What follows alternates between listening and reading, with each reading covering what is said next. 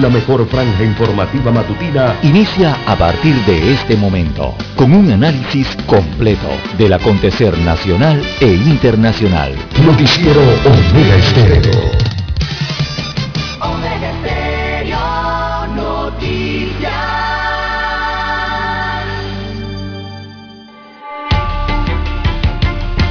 A continuación, los titulares, con los hechos que son noticias hoy.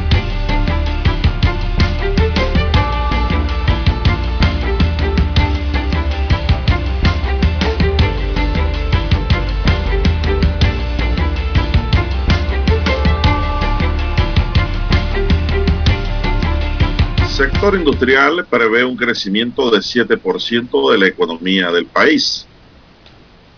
Costa Rica vence a Panamá en un agónico partido y revive en las eliminatorias a Qatar 2022, mientras Panamá queda estancado ahora en una zona de repechaje en donde pues hasta peligra su viaje a Qatar. Tensión en Ucrania en un punto muerto entre Estados Unidos y Rusia. Panamá registra 10 nuevas muertes por COVID-19. Minsa revela que el 90% de los fallecidos no estaban vacunados. Asamblea Nacional retoma sesiones presenciales el 31 de enero. También tenemos que Ministerio de Gobierno refuerza vigilancia en la Gran Joya con la compra de Fort Wheel. También tenemos para hoy en Panamá 2021 registró 8.558 buques abanderados al 15% de la flota mundial. Canal de Panamá entre las empresas más admiradas de Centroamérica. También tenemos, señoras y señores, para hoy, mano de obra colonense estará en restauración de edificios. Detienen un líder antivacunas en Costa Rica tras irrumpir en un hospital. Trabajadores denuncian violación a sus derechos. Otros titulares para hoy. Tenemos México vence a Jamaica y toma oxígeno y se alejan del grupo de repechaje y los que van en la cola. Detienen a nigeriano por terrorismo y blanqueo de capitales en Panamá. Asaltan a bala a dos transportistas de carga en Chiriquí se quedó dormido cuando estaba fumando y se encendió la cama y murió calcinado. Amigos y amigas, estos son solamente titulares. En breve regresaremos con los detalles de estas y otras noticias.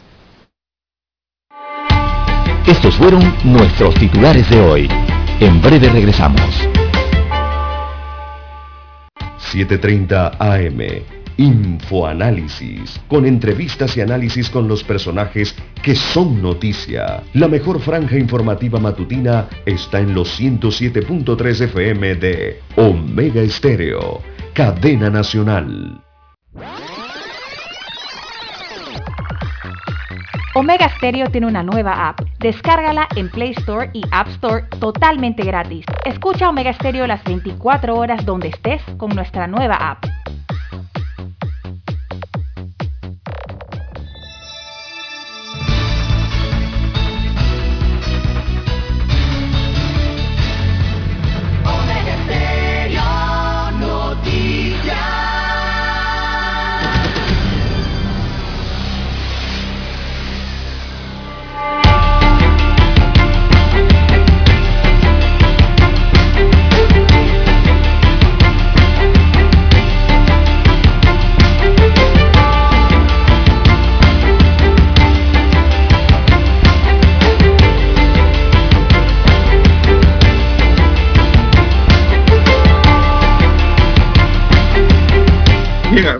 Amigos y amigas, muy buenos días.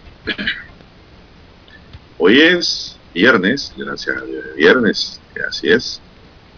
Hoy es viernes 28 de enero del año 2022. En el tablero digitalizado de controles y efectos de sonido está don Daniel Arauz Pinto, quien nos dice que la radio no solo es voz, tiene toda la razón. Palabras del maestro Waldo Udiño Aguilar, quien va a descanse maestro de la radio, profesor nuestro en la Facultad de Comunicación Social de la Universidad de Panamá, en nuestra primera casa de estudios superiores.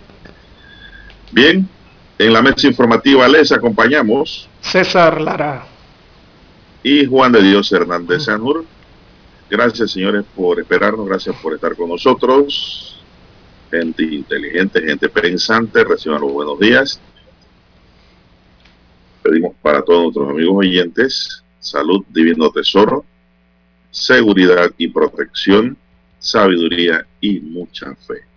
Mi línea directa de comunicación es el doble seis catorce catorce cuarenta y cinco. Ahí me pueden escribir en mi línea directa de WhatsApp. Ahí recibo sus comunicaciones sobre cualquier temática que usted quiera, pues escribirnos, informes, información que usted tenga donde se encuentra, consultas, preguntas Así es, del mundo jurídico también le absolvemos. Así es, para su tranquilidad.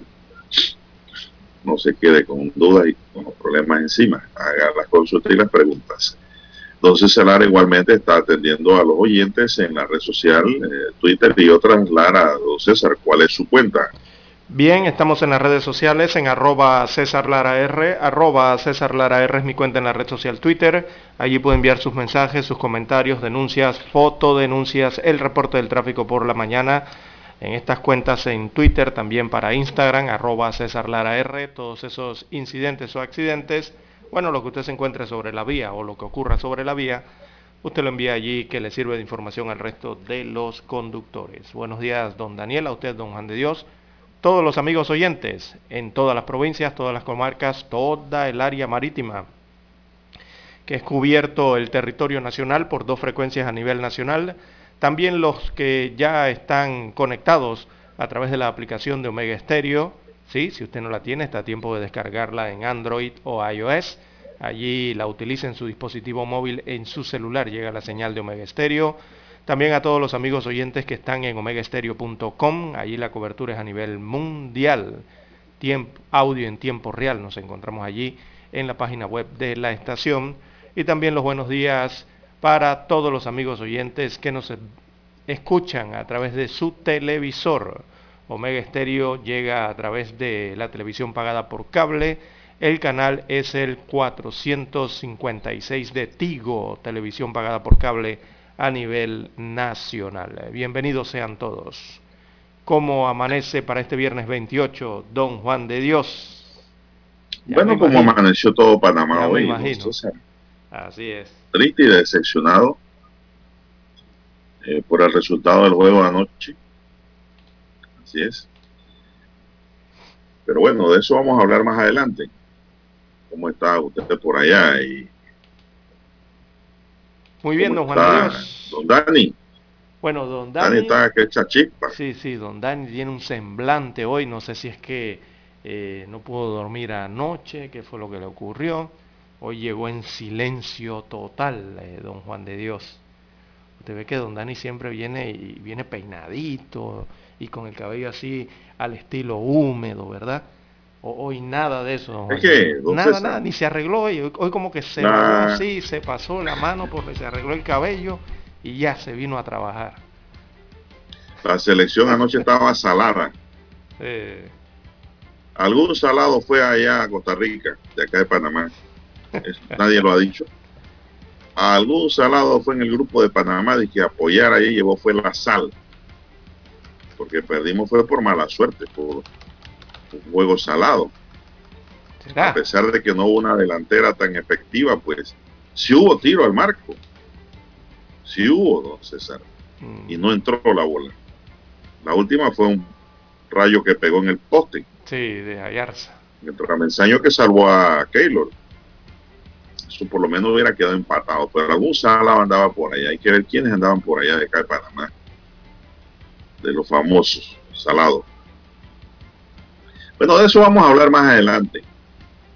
Panamá reportó en las últimas 24 horas 10 nuevas defunciones por COVID-19 y se actualiza una de fecha anterior para un acumulado de 11 víctimas y un total de 7.656 fallecidos y una letalidad de 1.1%. En el país se reportan para este jueves 678.128 casos confirmados de la COVID-19, de los cuales 8.268 son casos nuevos. Para hoy se reportan, o sea, cuando digo para hoy es el informe de ayer, ¿no? 6.172 personas recuperadas para un acumulado de 586.539 recuperados. En las últimas horas se aplicaron 26.743 pruebas para una positividad de 30.9%. Los casos activos ascienden a 83.933, de los cuales 83.081 están en aislamiento domiciliario y 852 hospitalizados. Los que están en aislamiento se dividen en 82.780 en casa y 301 en hoteles. Los hospitalizados son 769 en sala y 83 están en la unidad de cuidados intensivos. El 90% de fallecidos por ahora por COVID-19 no estaban vacunados.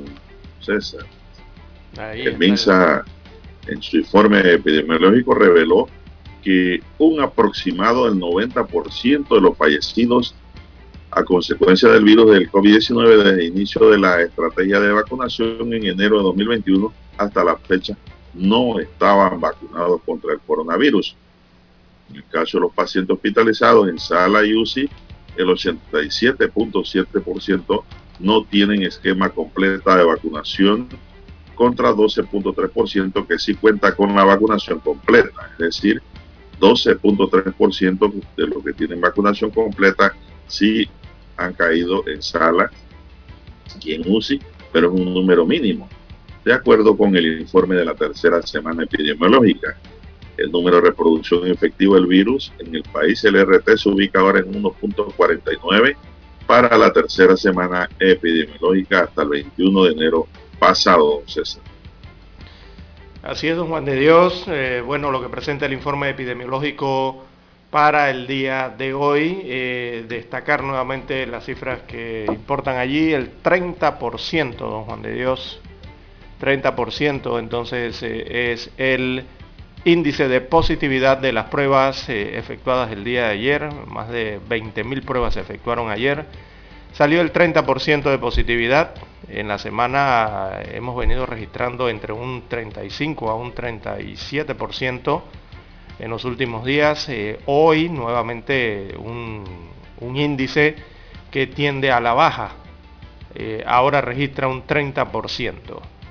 Eh, don Juan de Dios, en medio de esta pandemia, por la Omicron, que ya es la variante predominante en el país. Bien, don Dani nos dice que hay que hacer una pausa y retornamos con las medidas que se han adoptado, medidas de impacto que se han adoptado en Panamá producto de la pandemia.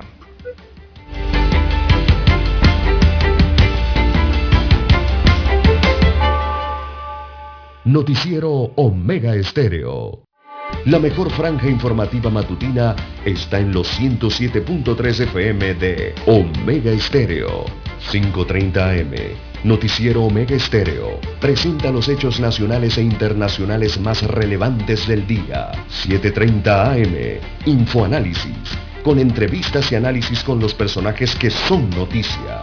De 8 y 30 a 9 y 30 de la mañana, sin rodeos, con Álvaro Alvarado.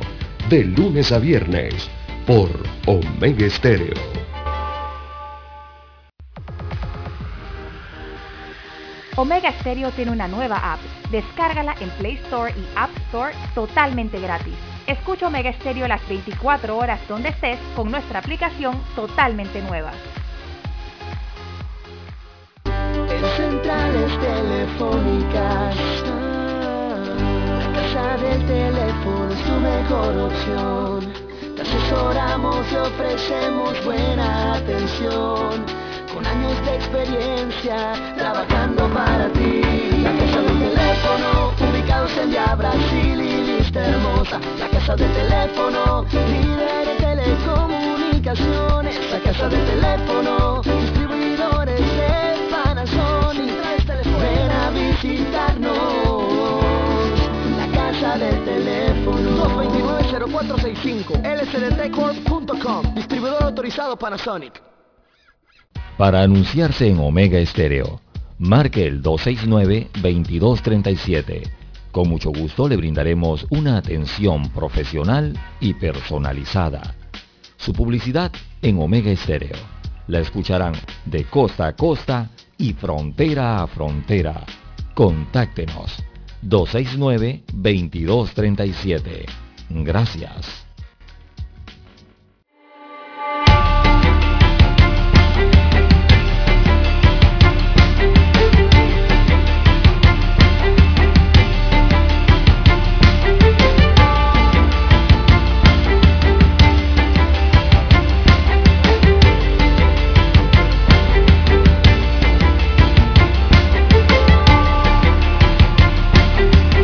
Bueno, continuamos. Son las 5.51 minutos ya, avanza la mañana, el reloj sigue girando. El ministro de Salud también habló ayer, Lara, durante una gira de trabajo en Chiriquí y explicó que el decreto ejecutivo ordena la cancelación de los carnavales 2022 en todo el país y la prohibición de actividades multitudinarias relacionadas fue producto de una amplia consulta con diferentes sectores y de una discusión dentro del Consejo de Gabinete o Consultivo de Salud que fue presentada ante el presidente de la República, Laurentino Cortizo Cohen. Indicó que la principal razón de la cancelación de los carnavales es la que nosotros también dijimos aquí, don César, en estos micrófonos. Obedece a garantizar el inicio del año escolar el 7 de marzo de 2022, ya que permitir ese tipo de aglomeraciones en febrero podría provocar un repunte de casos de COVID-19 en marzo ya que la nueva variante del virus se contagia con más velocidad. Eso lo dijo ayer el ministro César. qué piensa? Bien, don Juan de Dios. Eh, bueno, era, había que tomar una decisión. Ayer estábamos hablando de estos temas. Eh, el anuncio de ayer eh, simplemente nos indica que no se cumplen las condiciones sanitarias para celebrar los carnavales en el país aunque la ola de Omicron eh, puede empezar a descender en febrero, eh, todo parece indicar que en el tema de las hospitalizaciones, en ese rubro allí, eh, tomará más tiempo el, descenso. Le calculan una semana a casi dos semanas de desfase ¿no? en los tiempos. Esto hablando de, o tratando de llevarlo al plano de las fechas en que se celebra eh, el carnaval en Panamá, estas tradicionales eh, fiestas, ¿no? Y eh, lo que queremos decir es entonces que los hospitales pudiesen verse afectados en, el tema de la saturación o llegarse a saturar precisamente para esas fechas, a finales de febrero o inicios del mes de marzo. también hay que recordar que el carnaval, querramos no no, es una aglomeración masiva, eso es así, cuando se dan las mojaderas los culecos, ¿verdad? Y eh, los paseos en la noche, los desfiles y el otro tema de las actividades nocturnas del carnaval. Eh, evidentemente en esas aglomeraciones, don Juan de Dios, eh, ya lo hemos notado en aglomeraciones más pequeñas, que no son tan multitudinarias. se nota una mm, notable relajación de medidas. en un carnaval, imagínense lo que pudiera ocurrir, ¿no? Entonces la medida adoptada por las autoridades de salud, don Juan de Dios, eh, por el Estado central, es una medida sensata, lo que hemos visto que han eh, decidido. Totalmente, Lara. Y si las cosas resultan como usted lo está viendo en su óptica, de que a mediados de febrero empiece a bajar el pico de la pandemia, sería una excelente noticia para el inicio del año escolar. Exactamente. Que me parece lo que están cuidando, ¿no? Así es, es lo que tenemos que cuidar, Lara. Panamá es uno de los países que más clases presenciales perdió. ha perdido en esta pandemia.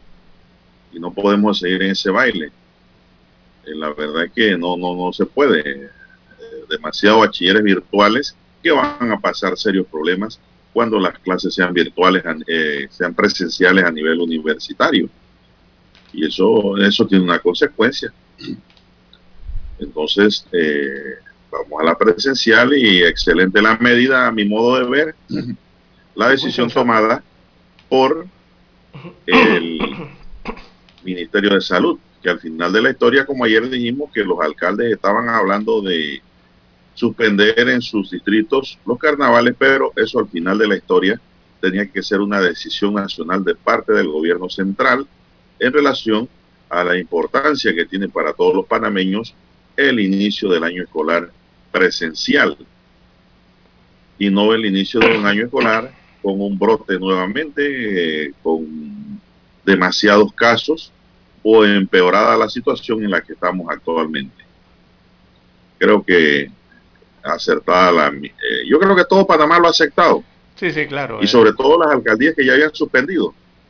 Así es, poco a poco iban tomando decisiones de, forma local, ¿verdad? Midiendo eh, los que sus respectivas regiones sanitarias les iban indicando a través de los datos eh, que manejan a nivel provincial el Ministerio de Salud. Recordemos que la pandemia, eh, bueno, fluctúa, ¿no? De, de, provincia en provincia, de comarca en comarca, de región sanitaria o región de salud entre región de salud. don Juan de Dios, y bueno, la medida más sensata, esa es la palabra que hay que utilizar allí.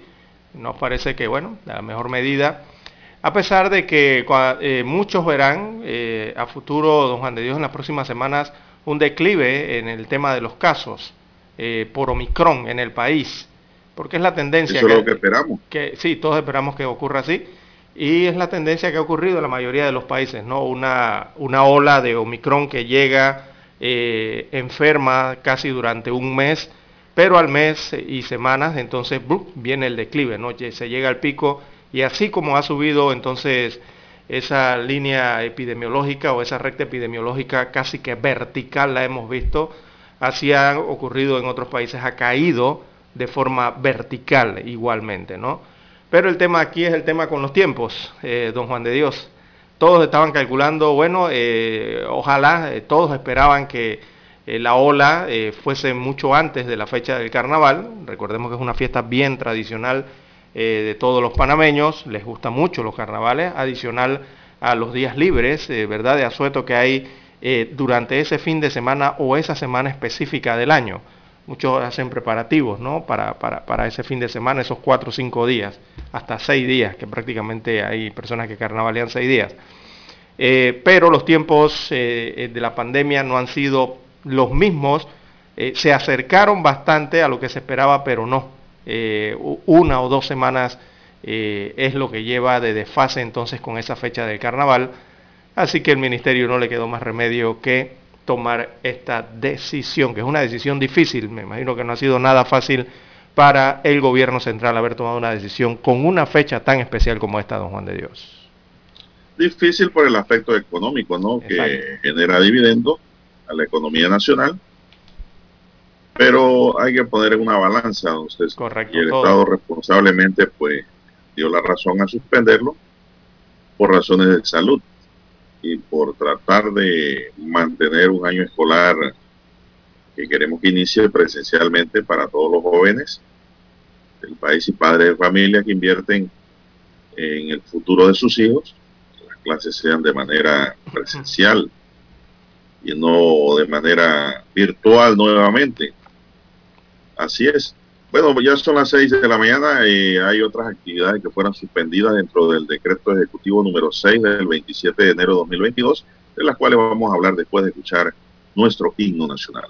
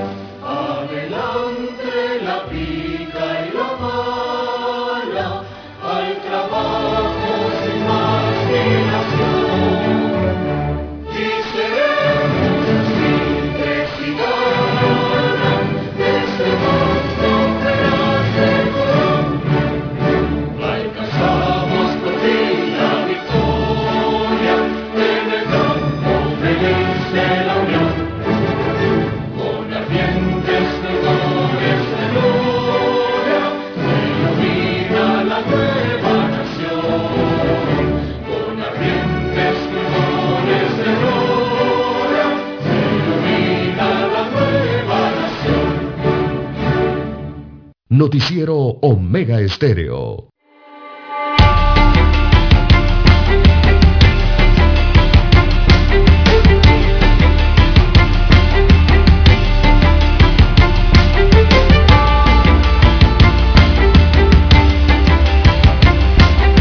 acuerdo con el decreto que les mencioné hace un momento antes del himno nacional, se estableció entre en esa fecha del carnaval la prohibición de actividades multitudinarias como bailes en espacios abiertos o cerrados, es decir, no va a haber baile para esos días de carnaval, en jardines, cantinas, discotecas, toldos y similares, todo eso va a estar parado.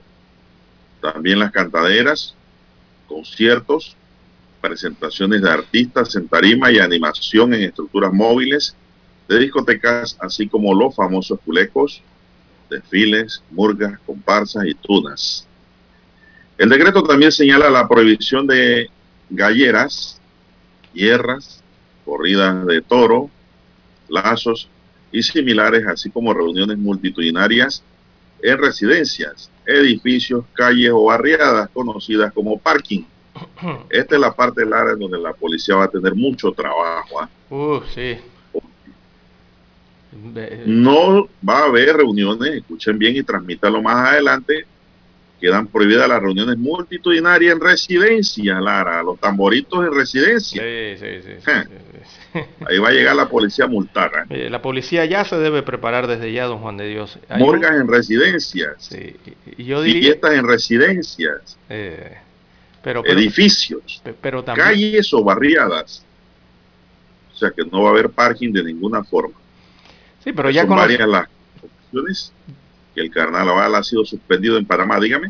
Oiga, pero eh, hay que, ya uno ya, ya prácticamente la sociedad panameña sabe dónde se eh, generan estos parkings en medio de esta pandemia, así que la policía ya debería estar preparado, por lo menos ya debería tener eh, eh, en- en, eh, el contingente que debe enviar a un lugar específico en el sector de Panamá Este, don Juan de Dios, que cada vez que hay un fin de semana, y sobre todo cuando es un fin de semana con algún día de asueto, eh, el lunes o martes entonces nos estamos enterando de lo que ocurre en ese lugar específico que es un balneario en el sector de Panamá Este, aquí en la provincia de Panamá.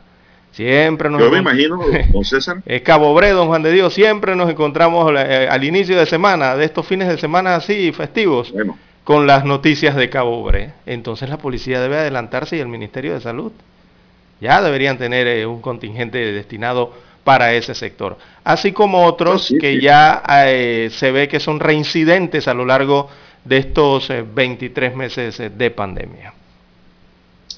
bueno, Lara, el tema es que para esa fecha, bueno, no sé cuántos días libres, de, en realidad en el calendario, El la martes. empresa privada libre nada más es el día martes. Exacto. Martes de carnaval es el único día libre. Entonces, ¿cómo quedará en el estado los días libres? Me imagino que van a tener que trabajar Hay que trabajar. ¿eh? Hasta el jueves. No, en no, horario normal. eh, Sí, o pero si no- miércoles sí- ceniza, ¿eh? pero si- miércoles ceniza. Sí, pero si no hay festividad, no hay por qué eh, adelantar el martes. Digo, el lunes, perdón, no hay por, no hay por qué eh, adelantar trabajo para pagar un día lunes, si no va a ser un fin de Sí, semana de festividad, de, no va a ser un fin de semana El- de carnaval. debe ser un día laboral normal, ¿no? Exacto. No hay Lo por qué adelantar nada. miércoles ceniza. Exacto, Lo mismo que el miércoles ceniza, don César. correcto. Bueno, sobre esa temática, don César, yo creo que también tienen que habilitar los jueces de paz. Porque va a haber mucho trabajo, ustedes van a ver. Eh, no es la primera vez que se suspende un carnaval en Panamá. Ya van, van varias ocasiones que el carnaval ha sido suspendido en Panamá y hagamos un recuento de ello. ¿Cómo En no? 1918, por el ingreso de Estados Unidos a la Primera Guerra Mundial, limitaciones de orden económica también motivaron esa decisión, imagínense, 1918, para los tiempos de nuestros abuelos, cuando se mojaba con tanque, con vasijas, no habían cisternas. Hay quienes alegan que en 1945, por razón de la Segunda Guerra Mundial, no se dieron los festejos del Momo tampoco. Así es. En 1951 se suspendieron por la epidemia de polio que hubo que se desató en septiembre de 1950. Hubo una epidemia de, polo, de polio y eso paró el carnaval. En 1955 no hubo carnaval por el asesinato el 2 de enero del presidente José Antonio Ramón Cantera. Los trágicos sucesos del 9 de enero de 1964 motivaron la cancelación del carnaval de ese año también. Había luto y dolor. En 1990, a causa de la invasión de Estados Unidos a Panamá, no se organizaron carnavales. Y en el año 2000 se suspendieron en Azuero a causa del antivirus paró en 2000, Mireya Moscoso fue. Eh, sí. sí. sí, fue la expresidenta Moscoso. El antivirus, y ¿recuerda? 2021 también no hubo carnaval por la pandemia del COVID-19 uh -huh. y ahora 2022 por la misma causa. Así es. Ese es el recuento que hay sobre el Bien, son las seis, ocho minutos. Entonces, la gente está escribiéndome al WhatsApp diciendo, oye, ¿cuándo van a hablar de juego? ¿Cuándo van a hablar de juego? Queremos escucharlo. Ay, Dios mío. Nosotros somos fanáticos como ellos también, ¿no? Así mismo, nosotros no somos pero les gusta, especialistas en deportes. Le gusta a la gente cómo opinamos. Ah, pero a la gente le gusta y dicen que deb deberíamos tener un segmento amplio de deportes, dice. bueno. Bueno, ¿usted por qué? Porque aquí se dicen las cosas como se deben decir, don César. Sí, no, no, aquí no, no nos guardamos nada, don Juan de Dios.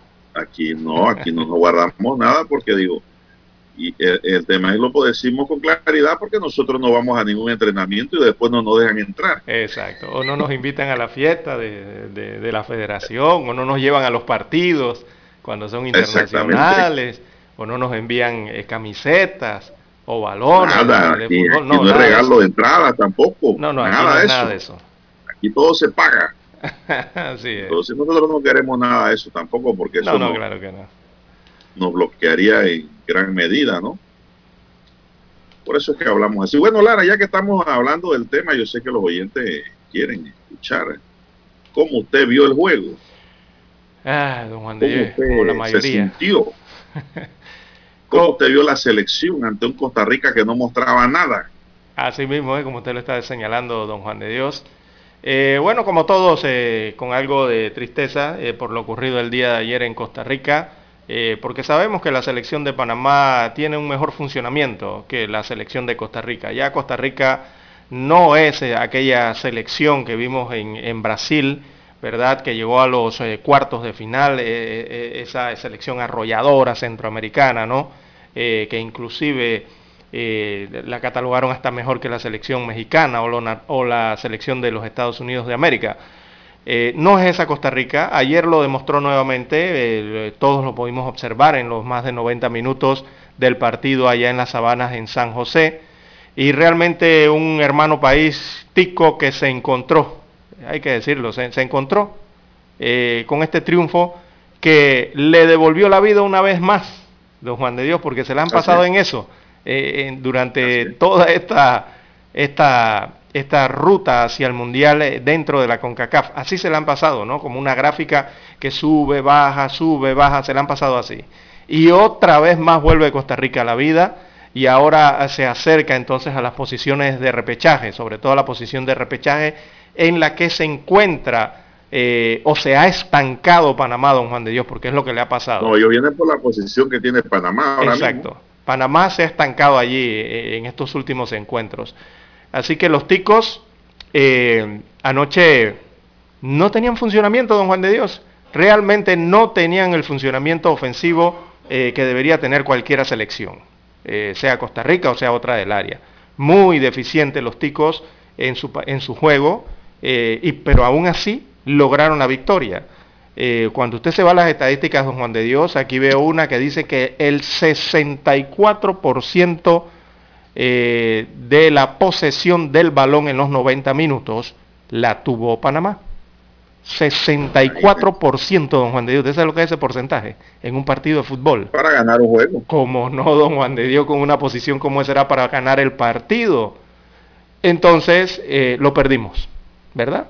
Así que con el triunfo entonces Costa Rica llega a 12 unidades mientras que Panamá se queda parada, estancada en 14 puntos. Se ha acercado Costa Rica peligrosamente a la posición que ostenta Panamá y faltan 5 partidos. 5 por 3 son 15 puntos los que hay en disputa eh, eh, para lo que resta de la hexagonal. Bien, ahora Costa Rica viajará a México, ¿verdad? Con el que se verá las caras este el domingo. Ese es un duelo que ese es un duelo que por el lado tico eh, allí ellos pueden terminar de saldar su destino en la hexagonal. En ese partido que tienen frente a México. Ellos como Siempre y cuando Panamá le gane a Canadá. Ah, ya vamos. Entonces, Panamá en tanto recibe eh, este el domingo eh, al onceno de Jamaica.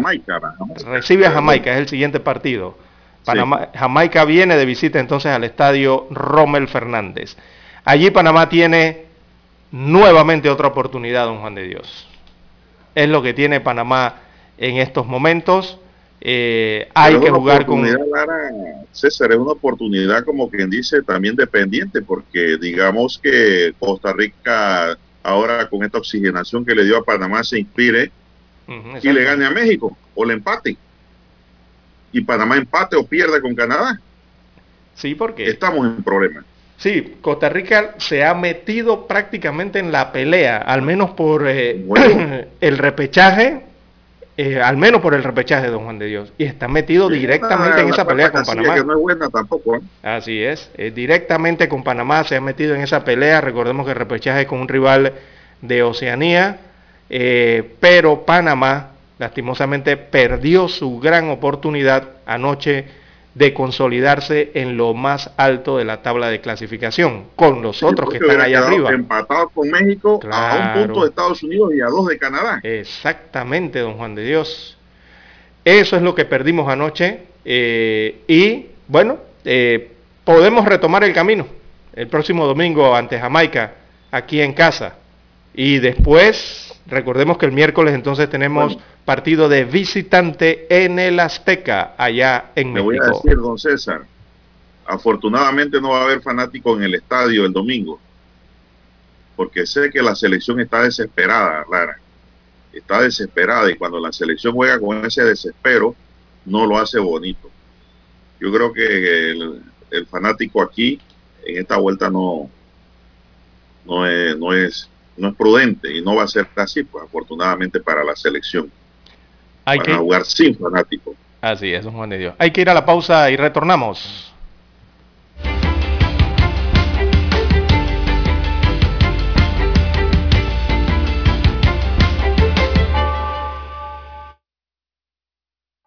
La mejor franja informativa matutina está en los 107.3 FM de Omega Estéreo, 530 AM Noticiero Omega Estéreo presenta los hechos nacionales e internacionales más relevantes del día. 7.30 AM. Infoanálisis. Con entrevistas y análisis con los personajes que son noticia.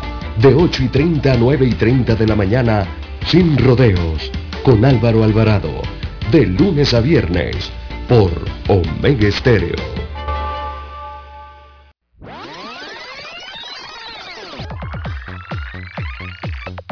Omega Stereo tiene una nueva app. Descárgala en Play Store y App Store totalmente gratis. Escucha Omega Stereo las 24 horas donde estés con nuestra aplicación 100% renovada.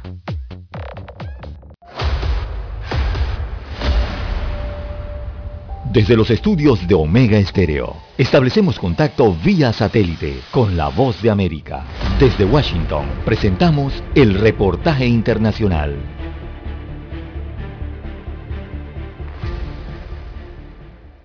La vicepresidenta Kamala Harris asiste a la histórica toma de posesión de la presidenta electa de Honduras, Chomara Castro, la primera mujer en asumir esas funciones en su nación y se convierte en la tercera mandataria en Centroamérica junto a la nicaragüense Violeta Barrios de Chamorro y la costarricense Laura Chinchilla. El apoyo de la vicepresidenta estadounidense a la mandataria hondureña forma parte de su misión para impulsar firmes lazos y alianzas en el Triángulo Norte de Centroamérica y abordar así las causas fundamentales fundamentales de la migración, uno de los temas centrales en su agenda. Altos funcionarios de la administración Biden informaron que la visita a Honduras tiene dos objetivos clave. Primero, profundizar la alianza bilateral con el país centroamericano y segundo, plantear estrategias en torno a los motivos de la migración en la región que cada año impulsan a millones de ciudadanos a abandonar sus hogares y emprender una peligrosa travesía hacia la frontera sur de Estados Unidos. La presidenta electa Chomara Castro se presentó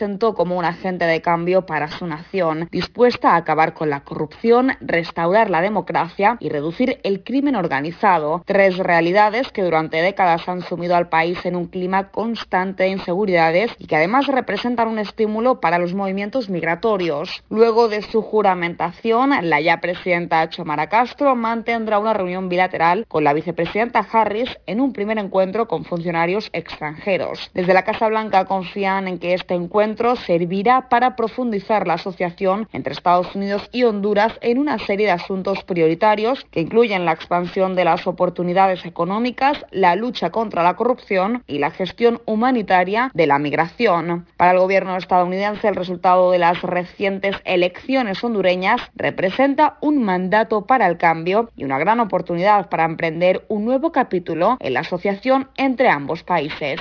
Judith Martín Rodríguez, Voz de América. Escucharon vía satélite desde Washington el reportaje internacional. En Omega Estéreo estamos evolucionando para ti. Te acompañamos en tu auto, en tu oficina, en tu hogar y ahora en cualquier dispositivo móvil.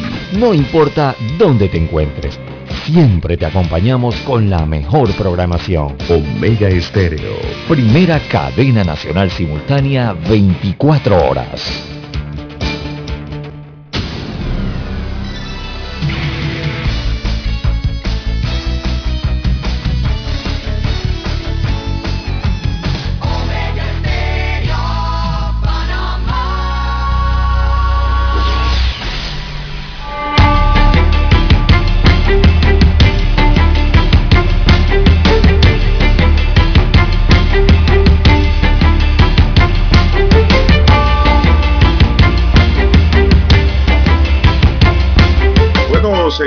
Amigos y amigas. Avanza el reloj. Inmediatamente le damos la hora exacta. Son las 6:20 minutos. Bueno, don César, con 64% de posición del balón, Panamá no hizo efectivo ayer el cheque de triunfo ante los ticos que no demostraron mayor cosa, que jugaron al contragolpe y al balón parado. Y con eso pues fue suficiente para que nos anotaran el gol que les dio oxígeno, les dio revivencia para el Mundial, ya que de nueve puntos quedaron trepados en 12. Si ayer hubiese ganado Panamá, pues ya el pelotón se les hubiera alejado y cae el dicho aquel de que si la abuelita no se hubiera muerto, viva estuviera. Bueno, ya eso es llorar sobre la leche derramada porque el que no hace los goles lo ve hacer don César y eso fue lo que pasó anoche. ¿Cómo usted evalúa el partido, don César? Que eso es lo que la gente quiere escuchar. Eh, don Juan de Dios, bueno, eh, sí, para los panameños sin ninguna emoción, que bueno, la emoción no es la que queríamos anoche, ¿no? Ese tipo de emoción de enojo, de frustración para algunos, de que no les gustó del tema de cómo funcionó la selección en ciertas áreas eh, de la cancha, don Juan de Dios, porque ayer eh, el centro fue totalmente de Panamá, el área central. Usted busca las zonas de calor de este partido eh, y se dará cuenta que Panamá dominaba completamente el, área central ¿no? de, la cancha. Eh, muy bien allí el tema de Carrasquilla y Godoy, eh, que congenian muy bien en el fútbol de media cancha, ambos. Excelente participación. pero Don Juan de Dios, el área donde hay más azules o se enfría un poco más la cancha, sigue siendo el área delantera. La delantera de Panamá eh, este, sigue en problemas, eh, don Juan de Dios. Ayer evidentemente hacía falta un señor como Waterman, ¿verdad? Eh, se intentó hacer algo con Ayarza, con Blackburn, en, en, cambios que llegaron para mí muy tarde. y don Juan de Dios, el director técnico de Panamá, Thomas Christiansen, tiene una fe ciega, pero ciega de verdad, en este delantero de apellido Fajardo. eh, insiste con Fajardo. Eh, él tendrá sus razones, eh, él es el que entrena todos los días a la selección, él los observa, ve los rendimientos o ve cómo calzan dentro de su estrategia. pero para los fanáticos, don Juan de Dios, los que están en las gradas, los que están sentados en sus salas o enfrente de los televisores, evidentemente lo ocurrido ayer podría indicarnos una insistencia ¿no? en este jugador Fajardo, que eh, para la gran mayoría ya no debería ir más en la delantera de Panamá, porque Panamá tiene otros jugadores a disposición eh, para esta eh, posición precisamente, don Juan de Dios. Waterman, no sé si Díaz, Ismael, está Catuy, está, bueno, tantos delanteros que hay, ¿verdad? Mismo Gaby Torres, que entró tarde. Exactamente, Gaby Torres, que están allí pero el técnico... Javi Torres te juega un tiempo muy bien. Pero eh, las decisiones técnicas eh, siempre han estado a favor entonces de eh, este delantero Fajardo, don Juan de Dios. Que para mí, yo espero que el director técnico ya ahora sí lo haya comprendido y que le haya quedado claro a Christiansen, no más Fajardo en la selección, por lo menos para estos partidos que vienen. Por lo menos en mi criterio como eh, seguidor de la selección y fanático. no soy un experto, pero es mi, opinión. Fajardo en el banco. Así es. Solamente de refuerzo. No, no sacarlo. Yo digo, no es para tanto, no. Pero yo creo que hay que sentarlo en el banco para que mejore. Sí. Para cuando se le dé la oportunidad, entonces ponga más de sí y resuelva. Sí, Mire ese juego de ayer. También este señor eh, Bárcena el problema de Bárcena es que soba mucho el balón. Exactamente. Falta el puntillazo final, don Juan de Dios. Eh, ha sido la tónica en, los últimos juegos. tirar a Nava y la botó suavecito. No le dio un puntazo, por lo menos al balón que nos cayera de acá por los, lados de Santiago de Veragua. No se la dio, aunque la hubiera volado por los cielos, no importa. Viene a ser un toquecito, yo no sé. Sí, mire ese primer tiempo. Pues. Mire ese Nava ahí por favor, hombre. Ese Keylor Nava hay que meterlo en la cabaña con tu y balón, Lara. Porque te la va a descifrar y la va a ver. No lo hicieron. Entonces, con tan mala suerte que el disparo que empataba el juego pega en el transversaño ya al final de la cabaña. Además de que juega bien el portero, tiene suerte, Lara. Así como uno va a ganar. Y encima de eso, Panamá salado. Porque fue un juego con mala suerte. ¿ah? Eso de jugar bonito y perder como siempre, yo pensaba que era una frase superada en Panamá. Y no ha sido así en este juego. Ojalá.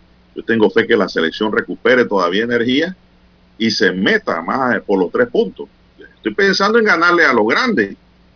No, es que hay que ganarles a los grandes. México, Canadá, ganarle esos grandes que van adelante solitos. Sí, yo insisto, ¿ah? desde el inicio de la eliminatoria, como he señalado, eh, lo sostengo aquí el rival directo de, si hay que buscar entre los ocho, el, rival que al que Panamá tiene que apuntar es los Estados Unidos de América. Ese es el rival para mí, ha sido siempre el rival directo de Panamá para conseguir un boleto o conseguir el repechaje, cualquiera de esas dos, eh, en esta eliminatoria. Eh, don Juan de Dios, y bueno, ahora para enrumbar eh, hay que ganar. Y hay que ganar, eh, don Juan de Dios, teniendo enfrente, tenemos enfrente ahora partidos contra Jamaica, partidos contra México, partidos contra Canadá, partidos contra Estados Unidos y partidos contra Honduras. Mire usted los cinco que nos tocan. ¿ah? Así que allí... ¿Cinco o cuatro? Son, son cinco partidos los que faltan. Eh, así que, eh, bueno, muchos pensarán que contra Honduras y Jamaica eh, Panamá no debería tener problemas. ¿ah? mire a México lo que tuvo que sufrir ayer don Juan de Dios para poder darle vuelta a ese partido. Estaba por finalizar el encuentro, ya más de un 75% del encuentro, y no encontraban el gol, iban perdiendo 1 a 0, don Juan de Dios. Lo que le ocurrieron a los jamaiquinos fue que se quedaron sin gasolina al final del encuentro. Se quedaron sin piernas, como dicen en el argot futbolístico. Y eso fue lo que aprovechó México para darle vuelta a la tortilla ayer, porque estaban prácticamente perdidos.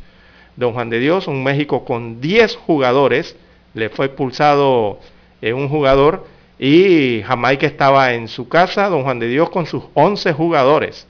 Eh, no supieron aprovechar la ventaja que tenían y al final perdieron, lastimosamente, ¿no?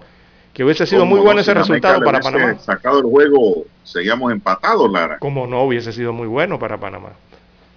Igual lo que ocurrió con Estados Unidos y El Salvador, un Salvador que se presentó decente, ahora sí con buen fútbol, ante los Estados Unidos de América, aunque al final los Estados Unidos eh, lograron eh, su victoria. Bueno, Lara, ya es oficial, según veo en el diario Marca, que el cuarto lugar aquí de CONCACAF tendrá que jugar con eh, un país de Oceanía. Así es. Ya es oficial, eso ya antes se hablaba de que podía ser un país suramericano, pero no. Sí, ya, es como uno de Oceanía ya oficializaron estos, estos calendarios. Eh, le toca a Oceanía y regularmente, por lo regular, don Juan de Dios, allí es Nueva Zelanda. Y es un solo juego, ¿eh? ya no es ida y vuelta. Es Nueva Zelanda, lo más probable que va a ocurrir allí. Bueno, pero es que este equipo tiene a Nueva Zelanda, Isla Salomón, Nueva Caledonia, Tahití, Fiji, eh. Vanuatu, Papúa Nueva Guinea, pero ahí el equipo duro es Nueva Zelanda. Así es. Y no es un equipo fácil tampoco, ¿ah? No se lo crean que es un pescadito. No es un pescadito. No crea, pero yo no, yo espero que la selección, por eso es que no queremos que va a ir a repechaje, Lara. No, no, queremos, queremos el boleto, queremos el, por lo menos el tercer boleto. boleto. Aunque sea el tercero. Bueno, ojalá los muchachos se recuperen y, y lo pongan a practicar tiro al marco, que es lo que nos falta. Así es. Entonces, porque la media cancha está muy bien. Está bien. Atrás Andrade, Andrade y compañía, Fidel, están bastante bien atrás en la defensa.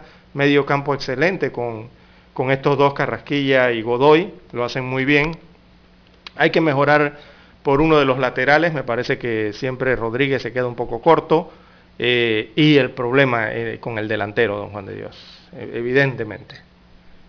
Bueno, Lara, ya para cerrar el capítulo voy a darle los juegos del próximo domingo a los oyentes para que hagan sus cuadros. Canadá se enfrenta a Estados Unidos, eso es bueno allí porque ahí uno de los dos tiene que avanzar y otro quedarse. México choca con Costa Rica, ahora queremos que... ¿Usted qué quiere? ¿Que México le gane a Costa Rica? Me parece que sí. ¿eh? Claro que sí. Y Panamá, Jamaica, lógicamente queremos que Panamá le dé una goleada a Jamaica, por lo menos por si quedamos en una posición allá en tercer lugar, por lo menos los goles no den la diferencia. Honduras choca con El Salvador y ese juego como que no tiene mucho sabor, Lara. No, no, no, ya no. Y Jamaica choca con Costa Rica que, no, ya esto es en febrero 2, ya esto es después. Ese es un pescadito que le va a llegar posiblemente a Costa Rica, ojalá se le vuelva un tiburón en el sartén. Pero bueno, vamos a ver. No estamos tan lejos tampoco, Lara, uno de otro. ¿eh? No, no, no, no, es posible todavía, es posible. Eh, Panamá se quedó, mire, Canadá tiene Panamá se quedó fue estancada, eh, ni para arriba ni para abajo. Lo único fue que uno se le separó un poquito y el otro se acercó un poquito, ¿no? Exactamente, porque Canadá tiene 19 puntos, Estados Unidos 18, México 17 y Panamá 14. Así es. También un empate hubiera sido algo bueno, pues hubiéramos quedado con 15 puntos. Pero y ahora con este problema estamos buscando es con ganar para empatar a México, pero lógicamente no queremos que Costa Rica le gane a México, porque entonces sí se nos pone la cosa fea, Lara. bueno, vamos a hacer la pausa para escuchar el periódico, señoras y señores.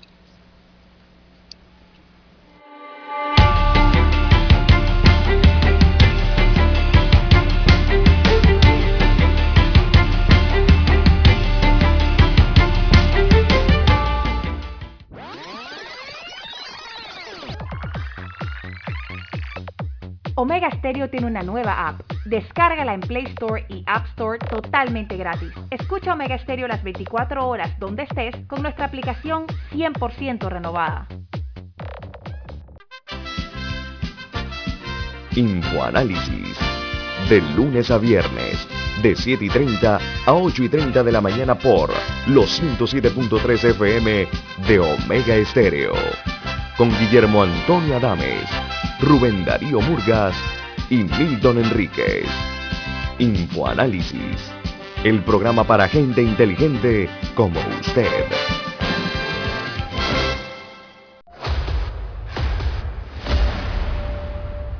Desde los estudios de Omega Estéreo, establecemos contacto vía satélite con la voz de América. Desde Washington, presentamos el reportaje internacional.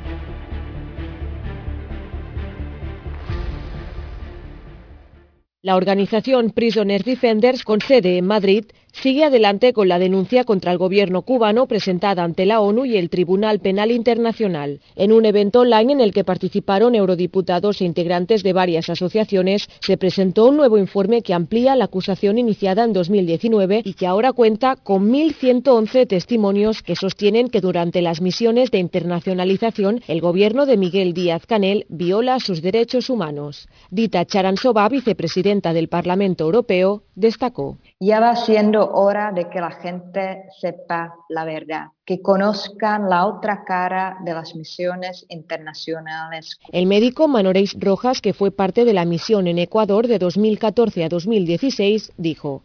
Yo sabía que que el hecho de abandonar la misión o no regresar a Cuba conllevaba a un castigo, en este caso los ocho años que nos limitan de entrada. Una de las denuncias de la organización no gubernamental es la regla de los ocho años, que consiste en que los trabajadores enviados al extranjero no pueden retornar a Cuba por ocho años si deciden abandonar la misión. El informe también destaca los testimonios de cubanos que trabajan en la compañía MSC Cruceros, una de las más grandes del sector. Javier Larrondo, presidente de Prisoners Defenders, dijo que los marineros perciben únicamente el 20% de su salario, mientras que el resto se queda con el gobierno. ¿Y cuánto trabajan a la semana? Pues entre 70 y 80 y pico horas. O sea, una barbaridad. Según Prisoners Defenders, hay actualmente entre 50 y 100 mil profesionales activos en las misiones internacionales de Cuba, que se traducen en 8.500 millones de dólares por año para el gobierno cubano, convirtiéndose en una fuente económica mayor que el turismo. Julia Riera, Voz de América, Barcelona. Escucharon vía satélite desde Washington el reportaje internacional. Omega Estéreo, 24 horas en FM Estéreo.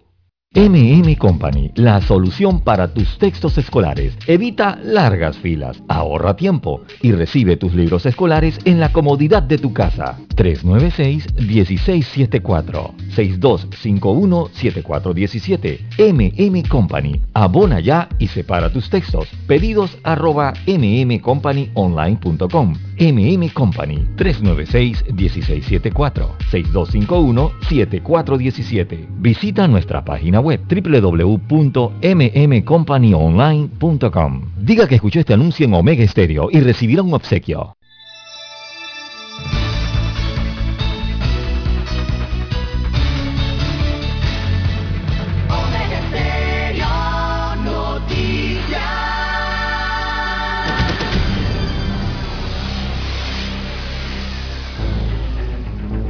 Las noticias impresas en tinta sobre papel. Con ustedes. Escuchando el periódico. Los titulares de las primeras planas de los diarios estándares de circulación en Panamá.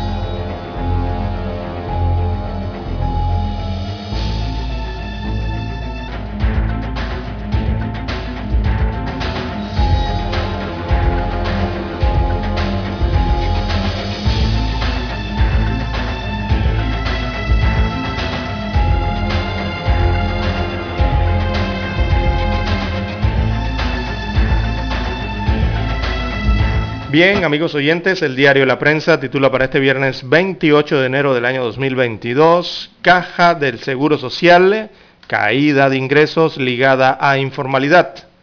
Así que es un informe de los ingresos eh, de la primera institución de seguridad social en el país. La Caja del Seguro Social recibió 376 millones de dólares menos en las cuotas regulares que pagan los trabajadores y empleadores al cierre del año 2020 el periodo más duro de la pandemia de la COVID-19.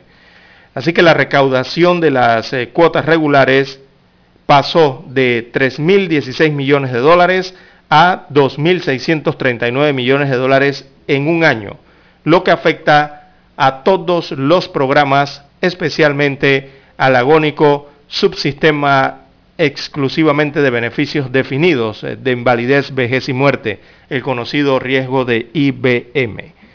Así que la caída del 12% de las cuotas regulares refleja la precaria situación del mercado laboral, eh, con miles de desocupados y trabajadores informales que no cotizan a la caja del Seguro Social.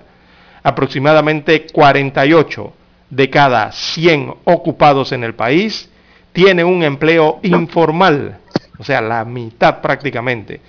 Esto afecta a los ingresos eh, de la institución y demuestra el deterioro de la calidad del empleo en Panamá, porque no cotizan. Bien, en más títulos del diario La Prensa para hoy, caso New Business. Jueza no reconoce fuero ni principio de especialidad a Ricardo Martinelli Berrocal, expresidente de la República de Panamá.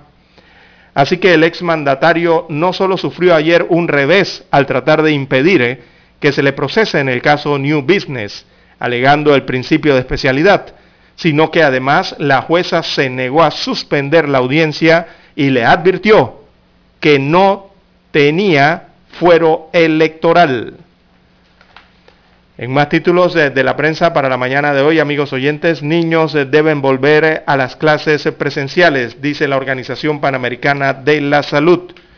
Así que la OPS, que es la Oficina Regional para las Américas de la OMS, urgió garantizar las reaperturas o la reapertura segura de las escuelas al iniciarse el tercer año de la pandemia de COVID-19, descartando que para esto sean necesarias altas tasas de vacunación anti-COVID entre los niños. También para hoy, CEPAL prevé alto crecimiento y apunta a tareas pendientes. Destaca la información en portada de la prensa que la directora ejecutiva de la Comisión Económica para América Latina y el Caribe, CEPAL, Alicia Bárcena, destacó el crecimiento previsto para Panamá, pero también dijo que se debe prestar atención a temas que causan descontento como el desempleo, la informalidad y la violencia. En otros títulos de la prensa para hoy, gobiernos locales tienen luz verde para reforzar planilla. Así es el tema de los fondos públicos eh, tan polémico en los gobiernos locales para los últimos días.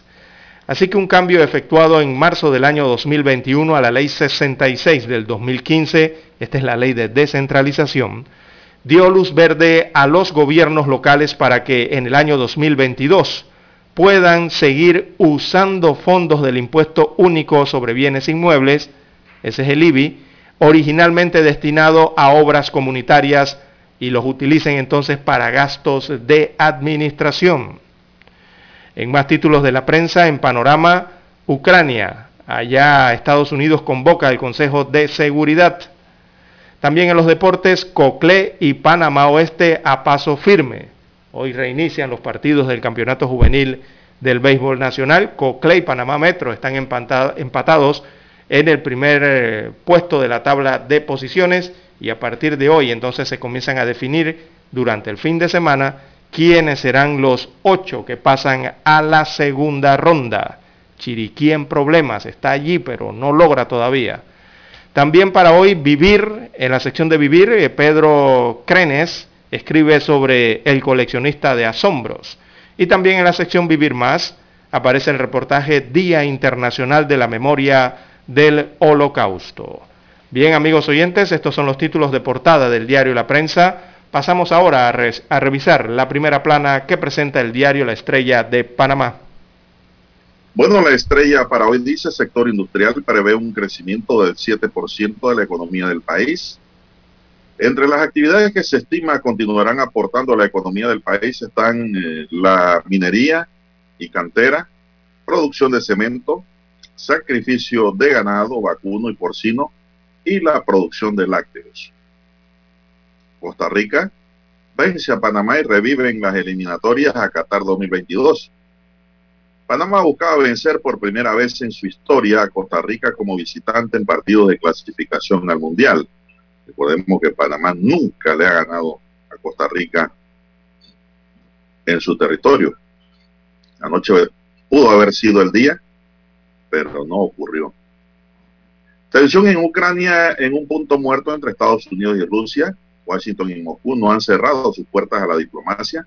Sin embargo, la falta de acuerdos en cuestiones estratégicas hace más peligroso ese episodio de la nueva Guerra Fría en curso.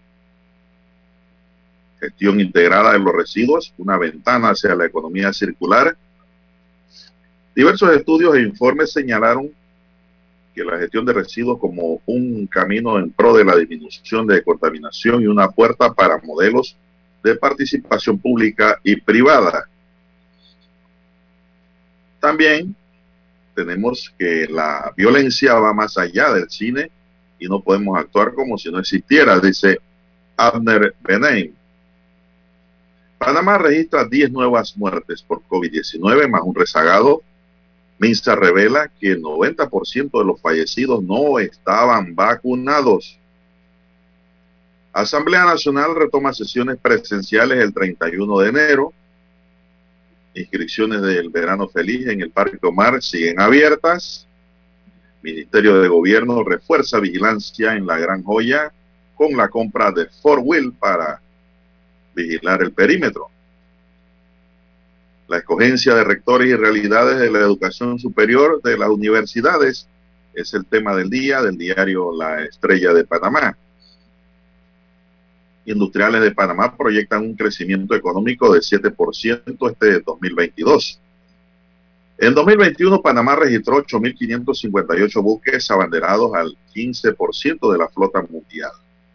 Canal de Panamá entre las empresas más admiradas de Centroamérica, nos reza otro titular. ARPA acoge nuevos marinos de Puerto Armuelle para que realicen prácticas profesionales en la ciudad capital. También tenemos que Canadá hunde alcoholista y queda más cerca de Qatar. Los líderes quedaron más cerca del Mundial al completar 19 puntos de 27 posibles y trazaron un abismo con Honduras, que apenas ha sumado 3 en 9 jornadas. Ya Honduras tiene que ir pensando en el otro mundial de más arriba. Sí, y Canadá ya tiene un pie y la mitad del otro pie en el mundial. Ya prácticamente están en Qatar. Bien, Costa Rica vence a Panamá, como dijimos, y revive en las eliminatorias a Qatar 2022.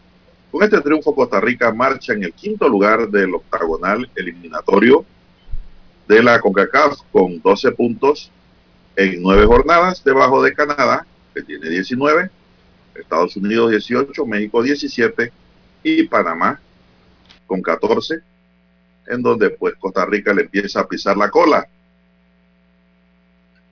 México gana la remontada y se aferra al último pasaje directo a Qatar, luego de ir perdiendo ante los Reggae Boy. Pues se cayeron al final. Eso es cuando un equipo es profesional de verdad se define el juego al último minuto.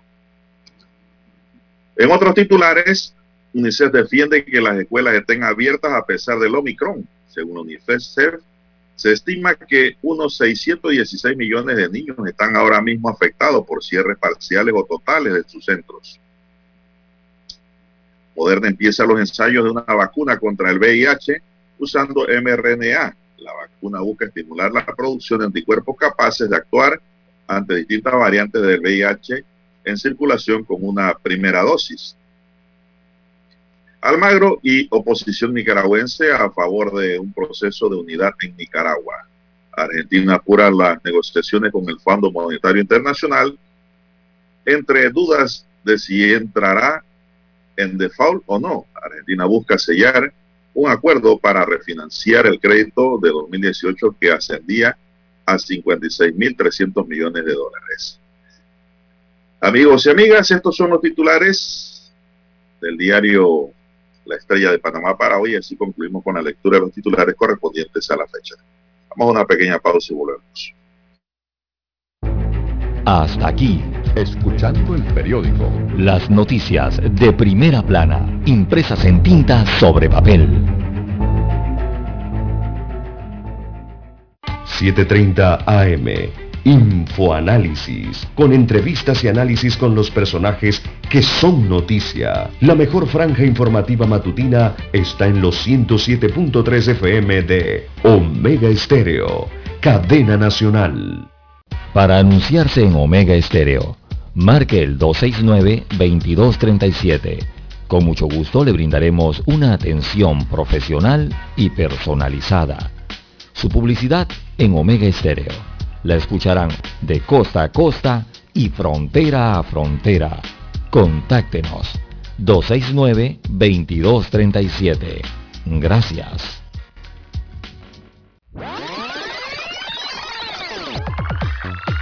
Omega Stereo tiene una nueva app. Descárgala en Play Store y App Store totalmente gratis. Escucha Omega Stereo las 24 horas donde estés con nuestra nueva app.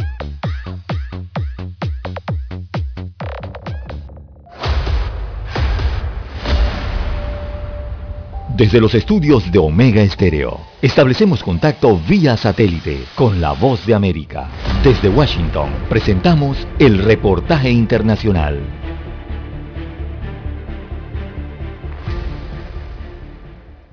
Una jueza federal de Estados Unidos determinó que Amazon.com y su unidad Whole Foods pueden ser demandados por negarse a contratar a un asesino convicto que afirmó estar rehabilitado después de casi 23 años en la cárcel.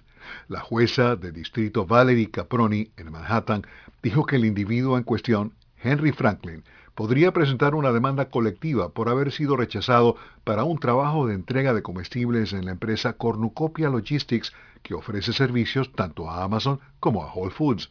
Amazon decidió que Franklin mintió en su solicitud de empleo de abril de 2019 al responder no cuando se le preguntó si tenía antecedentes penales. La ley de Nueva York prohíbe a los empleadores rechazar a los solicitantes de empleo en función de sus antecedentes penales, a menos que los delitos se relacionen directamente con los trabajos solicitados o que las contrataciones representen un riesgo irrazonable para el público. La jueza indicó que Franklin ha alegado que está rehabilitado y que ya no representa una amenaza para el público. Amazon y Whole Foods habían argumentado que la mentira de Franklin era razón suficiente para rechazarlo. Franklin fue condenado por asesinato en segundo grado en junio de 1995 y puesto en libertad condicional hace cuatro años. Alejandro Escalona, Voz de América. Escucharon vía satélite desde Washington el reportaje internacional. Omega Estéreo, 24 horas en FM Estéreo. La mejor franja informativa matutina está en los 107.3 FM de Omega Estéreo, 530 AM. Noticiero Omega Estéreo presenta los hechos nacionales e internacionales más relevantes del día. 730 AM. Infoanálisis. Con entrevistas y análisis con los personajes que son noticia.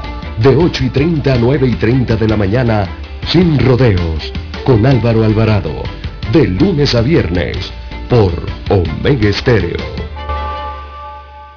Problemas de tierra, accidentes graves, reclamos a aseguradoras, incumplimientos de contratos, reclamos de herencias, todo asunto civil y penal, consulte al 6614-1445. Ahora contamos con el servicio de asesoría, confección de pliegos de cargos, impugnación y defensa en materia de contrataciones públicas. 6614-1445. Licenciados Juan de Dios Hernández Sanjur y Belkis Hernández Díaz. Es momento de adentrarnos al mar de la información. Este es el resultado de nuestra navegación por las noticias internacionales más importantes en este momento.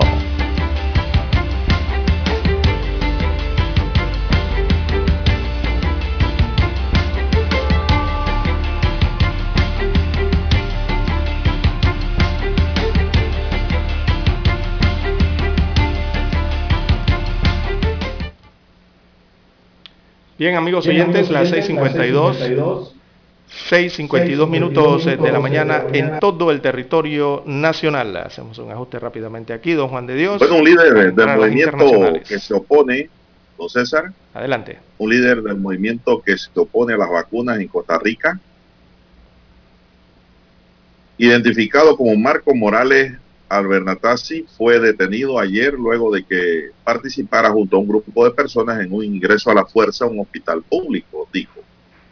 El Ministerio de Seguridad informó que el hombre fue detenido en vía pública en la ciudad de Heredia, 15 kilómetros al oeste de San José, cuando sospechoso de dirigir las acciones del grupo que irrumpió ayer en el Hospital San Vicente Paul y al parecer escupir en la cara a la directora regional de la Fuerza Pública de Heredia, Katia Chavarría. Además, el sujeto habría emitido amenazas en contra de los magistrados de la Sala Constitucional por medio de sus redes sociales, indicó el Ministerio de Seguridad Pública. Según la entidad, esta detención se llevó a cabo por orden de un juez. Con este hombre ya son siete las personas detenidas por los hechos ocurridos el miércoles en el Hospital San Vicente de Paul en la ciudad de Heredia. Las otras seis personas son cuatro mujeres de apellido Ramírez, Corella Reyes y Brenes y dos hombres de apellido Villalobos y Ramírez, destaca hoy la agencia F, don César. Bueno, en más noticias internacionales eh, para hoy, don Juan de Dios, mire lo que dice el canciller del gobierno de Rusia. El canciller es el ministro de Relaciones Exteriores, ¿ah? ruso. Así que dijo hoy, abro comillas, le cito, si depende de Rusia, no habrá guerra. Es lo que dice el canciller ruso, que si depende de su país, no van a tirar ninguna bala y no habrá ninguna guerra. Es lo que venimos señalando. O sea, que, es una forma de culpar a los norteamericanos en caso de que haya enfrentamiento. Exacto. Es lo que venimos señalando, don Juan de Dios. Estos gobiernos o estos países involucrados en ese conflicto, eh, que es un conflicto más frío que otra cosa, eh, no se van a tirar ni las colillas de cigarrillo, don Juan de Dios, que se están fumando allá porque hace mucho frío eh, en, el este de Europa, en Ucrania, incluso están bajo cero. ni las colillas de cigarrillo se las van a tirar, don Juan de Dios, unos con otros. Es evidente lo que está pasando en esa especie que hemos denominado como juegos de guerra, una versión más de otra guerra fría entre estas grandes potencias, eh, don Juan de Dios. Pero veamos lo que dijo el canciller de Putin. Dice el ministro de Relaciones Exteriores ruso Sergei Lavrov, o Lavrov, eh, afirmó este viernes que si depende de Rusia, no habrá guerra. Esto lo dijo en una entrevista con medios locales transmitida en directo. Así que el jefe de la diplomacia rusa respondió así a una pregunta de si habrá guerra debido eh, a las tensiones con Occidente y en torno a Ucrania. Y dijo, si depende de Rusia, no habrá guerra.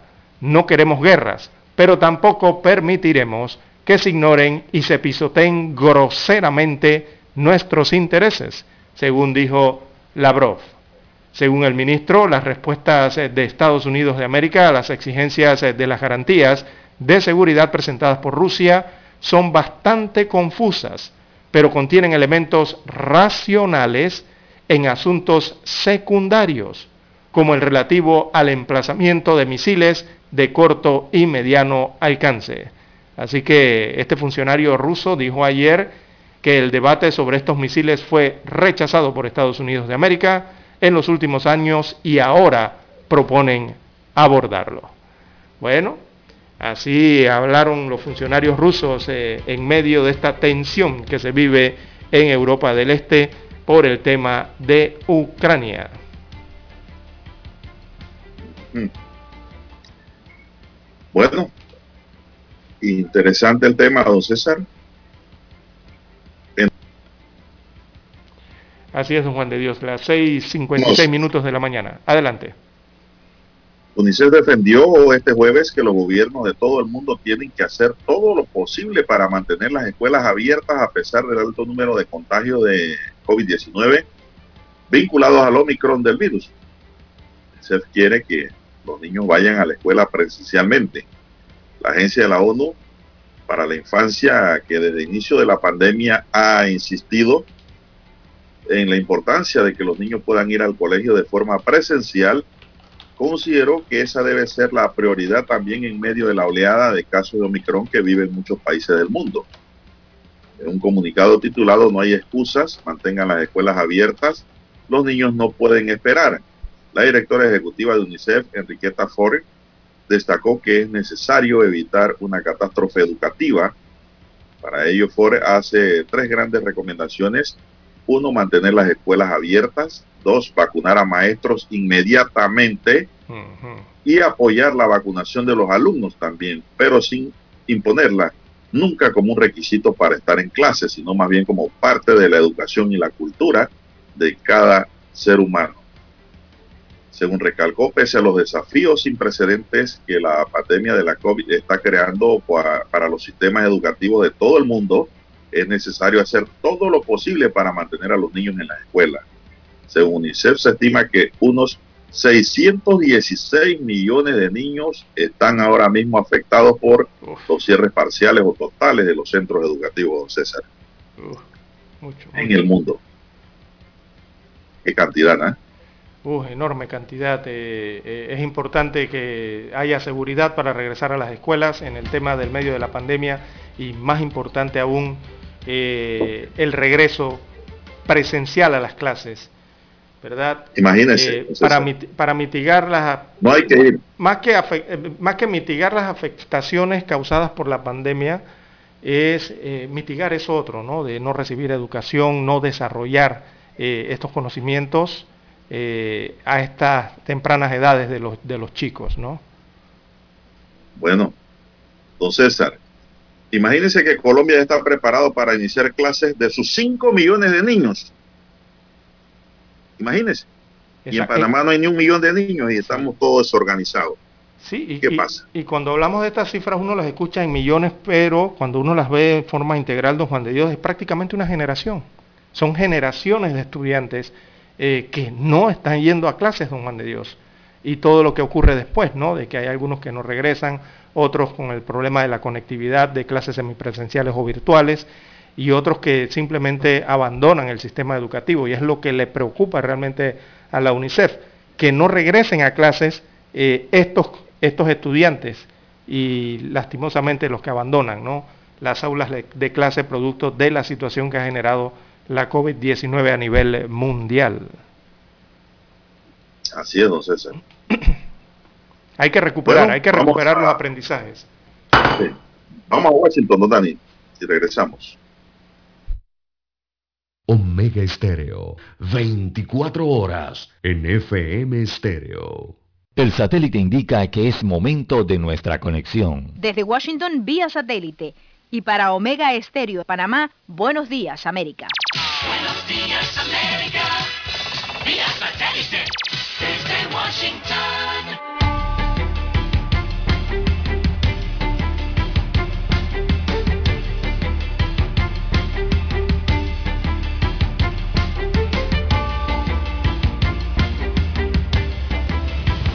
Washington les informa Henry Llanos.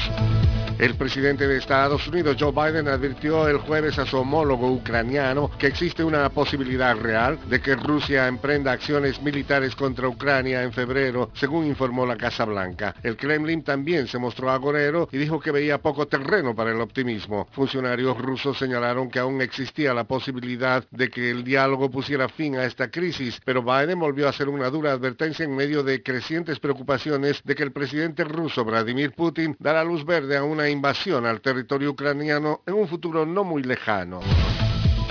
Las tragedias siguen ocurriendo entre personas que desean ingresar de manera irregular a Estados Unidos. El pasado sábado se registró un hecho lamentable en las turbulentas aguas del Golfo de México. Nos informa José Pernalete. La búsqueda de sobrevivientes del naufragio registrado el pasado fin de semana cerca de las Bahamas tiene las horas contadas. Las autoridades de Estados Unidos han recuperado cinco cadáveres involucrados en este incidente. Persiste el hermetismo sobre la identificación de las víctimas, incluso de el hombre que sobrevivió y permanece hospitalizado. La investigación federal se concentra en obtener evidencias adicionales sobre un incidente clasificado como un caso de contrabando de personas. José Pernalete, Voz de América, Miami. Analistas políticos venezolanos evalúan las estrategias implementadas por la oposición desde 2019 con el propósito de lograr un cambio político en el país. Desde Caracas nos informa Carolina Alcalde. Esta semana y en medio de un complejo panorama se cumplieron tres años desde la juramentación de Juan Guaidó como presidente presidente interino de Venezuela. Aunque el líder opositor aún cuenta con el reconocimiento y apoyo de decenas de estados, su popularidad dentro del país ha ido en descenso. Para el politólogo Germán Aponte, la figura del gobierno interino se mantiene gracias al reconocimiento internacional. Es una figura simbólica porque el poder real lo sigue teniendo Nicolás Maduro. Creo que esta gestión no tiene mayores logros que mostrar, mucho más allá de lo que fue visibilizar la crisis venezolana. Carolina, alcalde Voz de América, Caracas. La transmisión de la variante Omicron ha provocado una nueva ola de casos de COVID-19 en Brasil y tal como sucede en otras partes del mundo está afectando principalmente a los no vacunados. Brasil ha confirmado un promedio de 162 mil casos semanales hasta el 26 de enero respecto a los 3 mil registrados a finales de diciembre, la cifra más baja en 20 meses según la página de investigación online Our World in Data.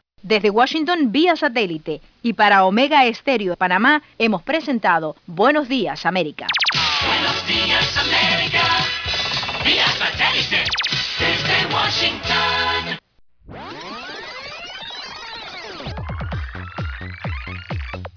Omega Stereo tiene una nueva app. Descárgala en Play Store y App Store totalmente gratis. Escucha Omega Stereo las 24 horas donde estés con nuestra aplicación 100% renovada. Hola, le llamo por el aire acondicionado de mi auto. Ah, ah, ah, sí, sí, señora, fíjese que estamos intentando lograr un enfriamiento general de su auto que le permita a usted y a su familia el mejor confort a la hora de viajar o llevar a sus hijos al colegio. Para esto solo necesitamos que el clima en su automóvil sea el ideal, introduciendo cientos de cubitos congelados. ¿Qué? Solo en Refricentro Nordic podrás hablar con especialistas en aire acondicionado, especialistas en el clima de tu auto. Calle principal El Ingenio, Avenida La Paz, edificio Nordic 102. Consultas al teléfono 393-2244. Omega Stereo Noticias.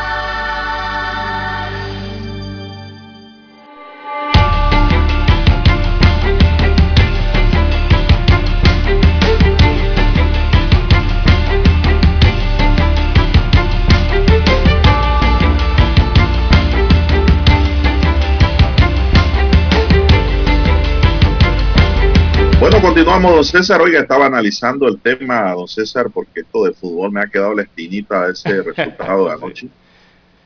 Me ha quedado la espinita de ese juego. Primero porque no salió por televisión abierta. Sí, Pues sí. Empezando por ahí, tuve, tuve que hacer magia para poder ver el juego. Oye, que hacerle un y en llamado. segundo lugar, pues ese resultado que nos acerca a un repechaje y el repechaje sería con Nueva Zelanda o con Isla Salomón. Nueva Zelanda tiene 10 puntos y la Salomón tiene 9. Con uno de esos dos sería, si es que Costa Rica no nos quita la casilla, Sí, sí. eso tampoco se descarta. Y recordemos que también para el Mundial eh, van dos equipos por repechaje. Asia choca con Comebol, es decir, con Sudamérica, de ahí sale uno, y con CACAF con Oceanía, de ahí sale el otro, del repechaje. Yo espero que nos apoderemos por lo menos de un tercer lugar con nuestra selección para no tener que ir a estos momentos de tensión. Así Porque es. en esta vuelta no hay partido de ida y vuelta, sino un solo juego. El que gana, gana. Son 90 minutos nada más. Los 90 minutos gana, gana. de la segunda oportunidad. El repechaje es la segunda oportunidad. Pero aquí no debemos estar hablando de repechaje, don Juan de Dios, ni estar preocupándonos por repechaje. Bueno, aquí lo que hay que mirar es para yo arriba. siempre voy a la preventiva. Eh, Ah, bueno, sí, también. Pero ahí es que mirar ahí arriba donde está México, hay que mirar donde está Estados Unidos de América. Ya Canadá, yo creo que sí, ya debemos dejar de mirarlo eh, tanto. Ya ellos están, ya ellos están clasificados prácticamente. Don Juan de Dios, con los puntos que El tienen. tema es que cuando Eh, te va a dar un brinco, usted tiene que ver dónde va a caer también. ¿eh? Hay que mirar los Estados Unidos y hay que mirar a México. Esos son los rivales, de- de- sobre todo de Estados Unidos directo. No, y Eh, Panamá tiene madera, Lara. Panamá, yo no. insisto, Panamá tiene equipo para jugar con estos grandes. ah, sí, claro que lo tiene. Pero hay que ver qué se hace con los delanteros, don Juan de Dios. el tema con el delantero No. en Panamá, eh, estos atacantes, esta Ay, punta, como usted lo quiera llamar. Digo, ese es el jugador del equipo que destaca en la posición de ataque y por estar en la posición de ataque, él es el que está más cerca a la portería rival y por estar en posición más cerca a la portería rival, es el responsable, don Juan de Dios, es el que tiene que hacer los goles. Para eso es delantero, para eso es esa posición. Esa posición de delantero es el que hace los goles que no pueden hacer el resto de los jugadores que están en otras posiciones o están más atrás en el campo. Y les es más difícil llegar al frente del portero rival. Les es más difícil.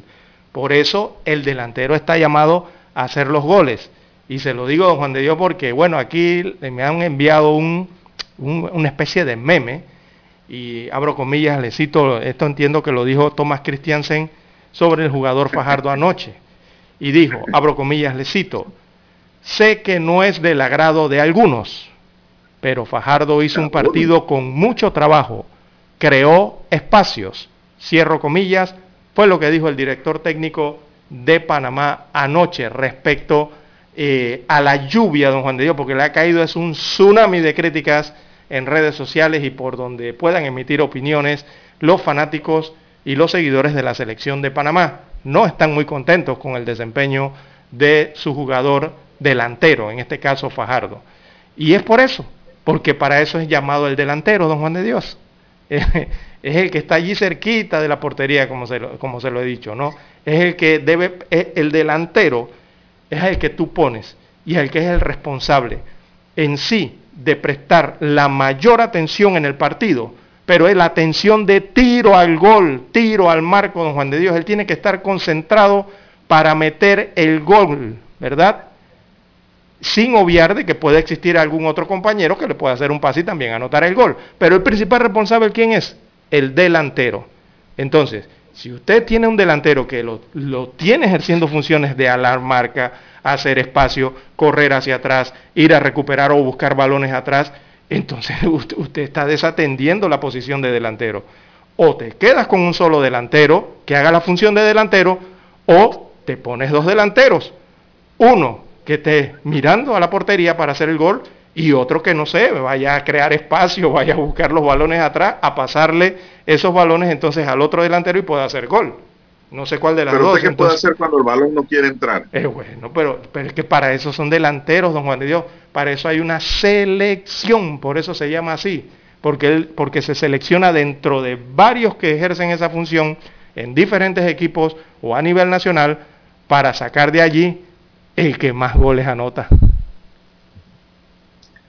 Bueno, yo insisto que Panamá tuvo mal momento anoche, mala suerte, todos los equipos tienen esos momentos, porque Panamá pudo haber empatado o ganado ese juego anoche, uh -huh. jugó muy bien.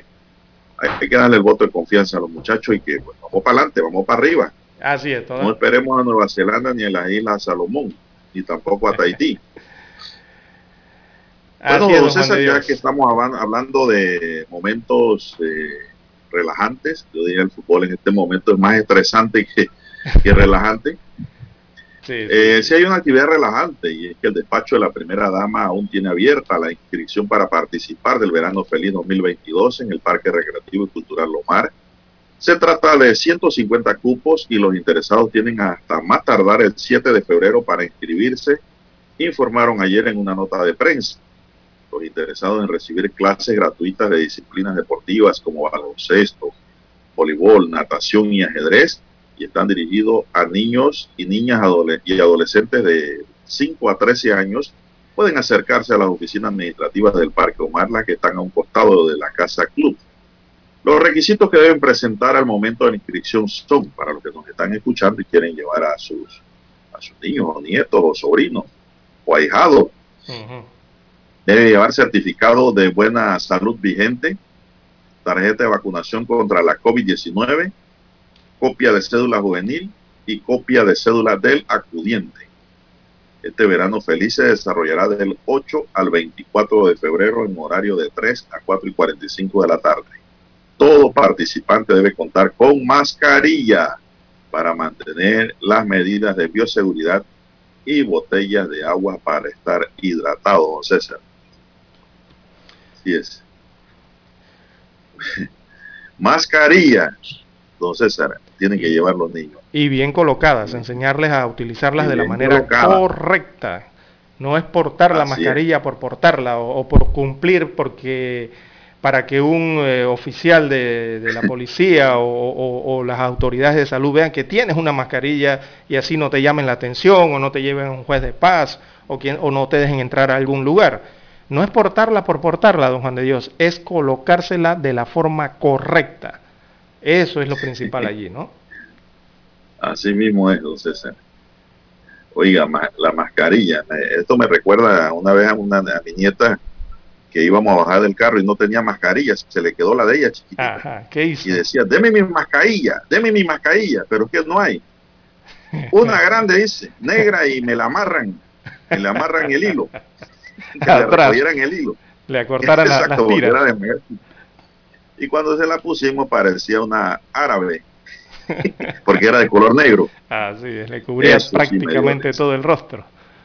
Y el cuello. Casi se la cubría todo, parecía árabe. Y el cuello.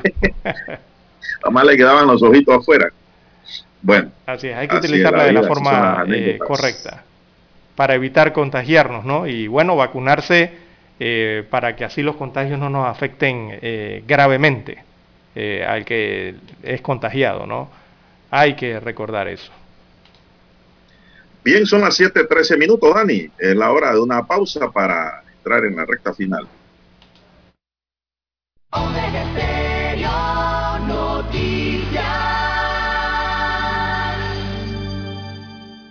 MM Company, la solución para tus textos escolares. Evita largas filas, ahorra tiempo y recibe tus libros escolares en la comodidad de tu casa. 396-1674, 6251-7417. MM Company. Abona ya y separa tus textos. Pedidos arroba mmcompanyonline.com. MM Company 396-1674 6251-7417. Visita nuestra página web www.mmcompanyonline.com. Diga que escuchó este anuncio en Omega Estéreo y recibirá un obsequio. 730 AM. Infoanálisis, con entrevistas y análisis con los personajes que son noticia. La mejor franja informativa matutina está en los 107.3 FM de Omega Estéreo, cadena nacional. Desde los estudios de Omega Estéreo, establecemos contacto vía satélite con la voz de América. Desde Washington, presentamos el reportaje internacional.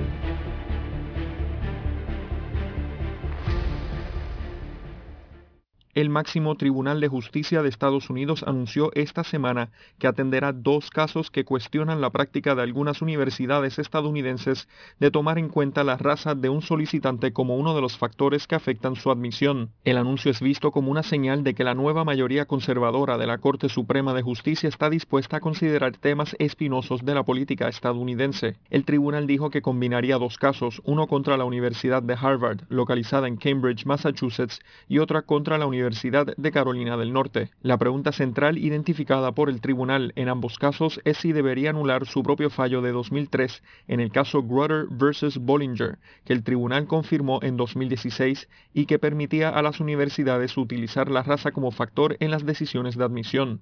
Ambos casos fueron presentados por una organización llamada Estudiantes por una Admisión Justa, quienes dicen que las universidades de Harvard y de Carolina del Norte discriminan efectivamente a los estudiantes blancos y asiáticos estadounidenses en la medida en que dan preferencia a los miembros de otros grupos, en particular a los afroamericanos, al tomar decisiones de admisión. Por su parte, los partidarios de que se tome en cuenta la raza en el proceso de admisión a una universidad señalan que muchos de los factores típicamente considerados méritos de un estudiante estudiante no se pueden desvincular de manera confiable del privilegio, como por ejemplo la asistencia de un tutor contratado por padres para lograr una puntuación alta en los exámenes de entrada, algo que según argumentan posiciona a esos individuos en ventaja sobre aquellos que logran una buena puntuación por su propia cuenta, aunque sin ser tan alta. En todo caso, la decisión de la Corte Suprema de Justicia de tomar un caso de acción afirmativa, además de las decisiones sobre casos del derecho al aborto y mandatos de vacunación, crea otro potencial punto álgido en las llamadas guerras culturales que domina el discurso político en los Estados Unidos.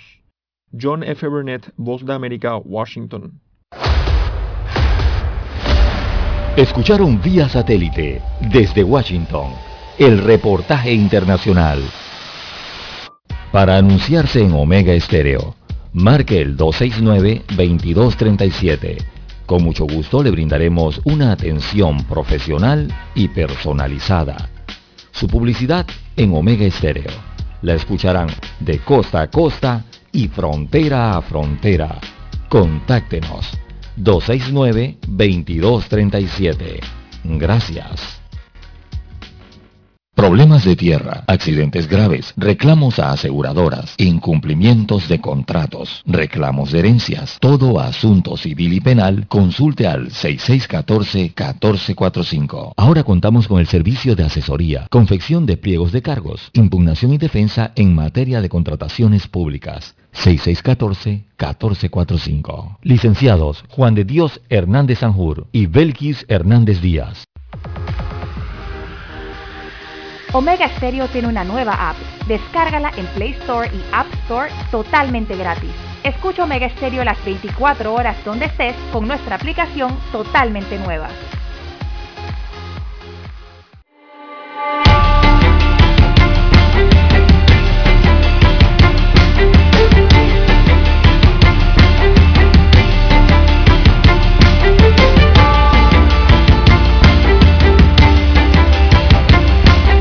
7, 18 minutos. Eh, bueno, Lara, hay un pasón de las noticias en Colombia, el gusto y bueno lo han reactivado, ¿verdad? Y aquí en Panamá ha cambiado de... eh, bueno, debe, debe cambiar acá, porque la información que llega acá es de Colombia. No dice directamente Panamá, sino en Colombia. también. Pero es una cadena. Eh, eh, Pero me imagino que eso va a rebotar y va a oxigenar los justo y bueno en Panamá. Así Una es. lástima que esos super estén medio cerrados, otros estén cerrados. y. Ojalá, ojalá revivan. Y yo creo que los panameños tienen que apoyar este tipo de iniciativa también, comprando allí porque venden cosas buenas a buen precio. Hay que decirlo. Así es. Es, un- es una cadena eh, internacional que está aquí en Panamá y que ha tenido muchos problemas con sus ventas en las tiendas Don Juan de Dios, producto de desabastecimientos también, ¿no? Porque tienen su forma espe- especial de distribución y abastecer también a, sus tiendas de estas llamadas justo y bueno, ¿no? Que ellos anunciaron, e- e- esta cadena a nivel en Colombia, que es la, básicamente la sede central, eh, lo que tiene que ver con Panamá me refiero, eh, anunció en Colombia que ellos se acogían a la ley de quiebra colombiana, ¿no? Eh, Eso lo anunciaron el año pasado, creo que fue para septiembre, por ahí, octubre, me parece que escuché algo de eso.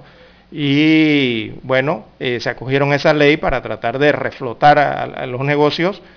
Y entonces eh, ellos empezaron a trabajar para recuperar esa dinámica comercial que ya eh, se conocía de esta tienda, sobre todo en Colombia y en Panamá también. El abastecimiento ha sido el gran problema que ha tenido esta cadena Don Juan de Dios y ellos incluso apelaron a los proveedores. Yo sí recuerdo en Colombia ta- incluso aquí en Panamá apelaban a los proveedores a, a- eh, a que se involucraran en el plan que tenían para tratar de eh, reflotar esta cadena, ¿verdad? Que se había Bueno, eh, truncado prácticamente por- y sumado a la problemática del COVID. Vamos a ver cómo les va en Panamá, don Juan de Dios, porque es muy asidua también el, el público panameño a ir a estas cadenas, ¿no?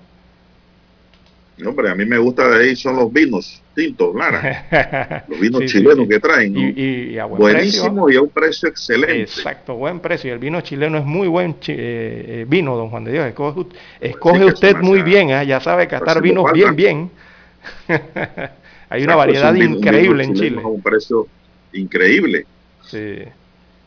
Bueno, don César, y el peruano Percy Gutiérrez, de 36 años, murió ayer en la madrugada al ser arrollado por un vehículo en la avenida José Agustín Arango a la altura de la entrada de San Pedro. El humilde vendedor de chichas se preparaba para empezar sus labores cuando el conductor de un auto tipo camioneta y que estaba en estado de embriaguez lo arrolló por varios metros hasta la barriada San Fernando, cerca de la escuela Homero Ayala, donde lo dejó todo desmembrado. El chofer dejó también el carro abandonado y huyó de la escena. Hombre, hombre. En la avenida José Agustín Arango quedó tirada la carretilla, eso no era una carretilla, era una moto Sí. del peruano en la isla de, del centro, que fue abandonada y acordonada en su momento por las unidades del tránsito. Se Increíble. conoció que la víctima dejó a dos niñas, dos hijas en orfandad, mientras que minutos después de lo ocurrido, el presunto responsable que se fugó de la escena fue aprendido. Gracias a las cámaras, el Ministerio Público informó que en las próximas horas llevarán al señalado una audiencia de control de garantía. Este presunto responsable era un reconocido manier de cantantes de reggae de nuestro país, no sé. Mire usted, mire don Juan de Dios, yo sé que a veces muchos conductores y peatones eh, tienden al enojo eh, con la manera en que se comportan dentro de eh, las vías estos vehículos, motocicletas o bicicletas que se utilizan como empresas para vender entonces estos refrescos, estas empanadas, estos microempresarios, ¿no? Sobre todo el comportamiento de la conducción en la vía. Pero es que hay que ser conscientes con ellos, don Juan de Dios, y hay que ser tolerantes. ¿Y por qué lo digo? Ellos no conducen a esa velocidad o a veces eh, no van a la velocidad que uno quisiera que fueran para uno adelantar o más en el viaje. No lo hacen, no es porque no quieran, don Juan de Dios, es que ellos tienen precaución con su mercancía. Ellos llevan, recordemos, eh, eh, tanques, llevan, que llevan contenido líquido, don Juan de Dios, y, y, otros contenidos que se pueden derramar que se les pueden eh, caer, salirse de, los, contenedores en que los llevan. Por eso conducen a esa velocidad eh, en la que van sobre la vía. Entonces eso hay que comprenderlo también. Pero a veces los conductores, bueno, eh, no tienen mucha tolerancia con estos otros que comparten la vía, ¿no? Lastimosamente se ha visto este accidente triste de verdad, don Juan de Dios. Bueno, así es como usted dice. Si van a alta velocidad esas motos, se le riega la chicha. O a la chicha. Se le revuelven las empanadas con la o O pueden ser víctimas de... Se pueden volcar. Una volcadura puede existir. Porque eso es peso. Todo eso es peso en libras, don Juan de Dios. Eh, que van en movimiento. Entonces, eso es igual que un camión contenedor, un camión tractor articulado. Que lleva cientos de toneladas, decenas de toneladas, don Juan de Dios. Y si usted no sabe eh, manipular ese camión, va a ocurrir lo que hemos visto recientemente, camiones volcados, con contenedores volcados, que se han visto involucrados en estos accidentes por exceso de velocidad. Entonces hay que comprender que en la vía hay vehículos, unos que van más rápido por las condiciones que tienen y otros que van un poco más lento por las condiciones que tienen, sobre todo el equipo pesado y este otro tipo de vehículos eh, de bicicleta y motocicletas que sirven a los microempresarios que venden chichas y empanadas y chichemes y todo eso que le gusta a la no, Pero aquí, en este caso, hay elementos que indudablemente eh, apuntan hacia la responsabilidad del conductor. Uno, estaba en estado de embriaguez, empezando por ahí, no se debe manejar borracho, ni se debe tomar licor antes de manejar.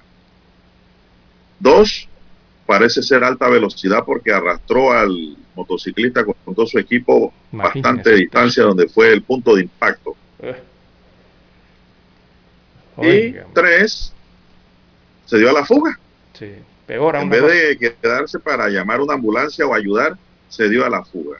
¿Y por qué se dio a la fuga? Porque estaba en estado etílico. Entonces, no hay responsabilidad ahí en el manejo. Indudablemente que eh, aquí va a haber esto una condena al conductor de la chiva, de la camioneta, don César. Y yo digo que debe ser una condena ejemplar para que el resto de los conductores y todos los ciudadanos nos quede eso de ejemplo. Esto es lamentable. Me duele porque conocemos bien a los peruanos, Lara, que hay por ahí. Usted le compra a veces a peruanos, usted me ha dicho. claro, cómo no. Eh, cafecito. Eh, son muy, sí, muy trabajadores, muy honestos, muy pulcros, muy limpios en, sus ofertas. Eh, cargan su carnet de salud en el pecho, eh, son gente trabajadora, son gente que usted no lo ve involucrado en narcotráfico, ni en estafa, ni nada de esas porquerías que usted ve gente de otros países. Yo siento gran y con admiración por la gente peruana. tengo grandes amigos peruanos y tengo amigos peruanos que viven aquí, eh, pobres, eh, clase media y ricos. Así es. Y verdad que de verdad que me duele, me duele mucho esto y más me duele por saber de que murió una persona de esta nacionalidad que sabemos que se esmeran por trabajar y seguir adelante, don César.